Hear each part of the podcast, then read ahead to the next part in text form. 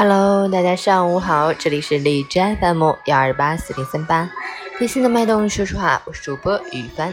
今天是二零一九年九月二十八日，星期六，农历八月三十。今天是孔子诞辰日，也是台湾地区的教师节。好，让我们去关注一下天气如何。哈尔滨晴，二十六到十二度，西南风二级。国庆节到来之前，我市将一直持续晴好天气，天空湛蓝，阳光和煦，气温攀升，非常适合组织各种户外活动。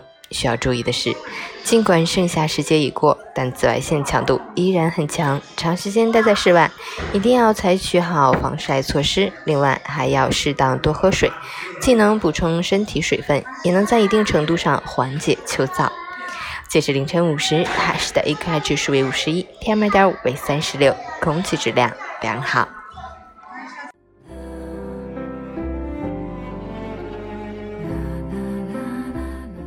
陈谦老师心语：俗话说，人心换人心。当一个人不再拘泥于眼前的方寸得失，愿意共赢，甚至让利于人的时候，他的大格局就会在无形中为他聚拢资源和人气。朋友交往，处处算计、斤斤计较的人，就不会有长久的友谊、良好的关系。庭院起生千里马，花盆难养万年松。格局小了，视野、抉择都会受局限。只有放大格局，才不会为小事牵绊迷乱。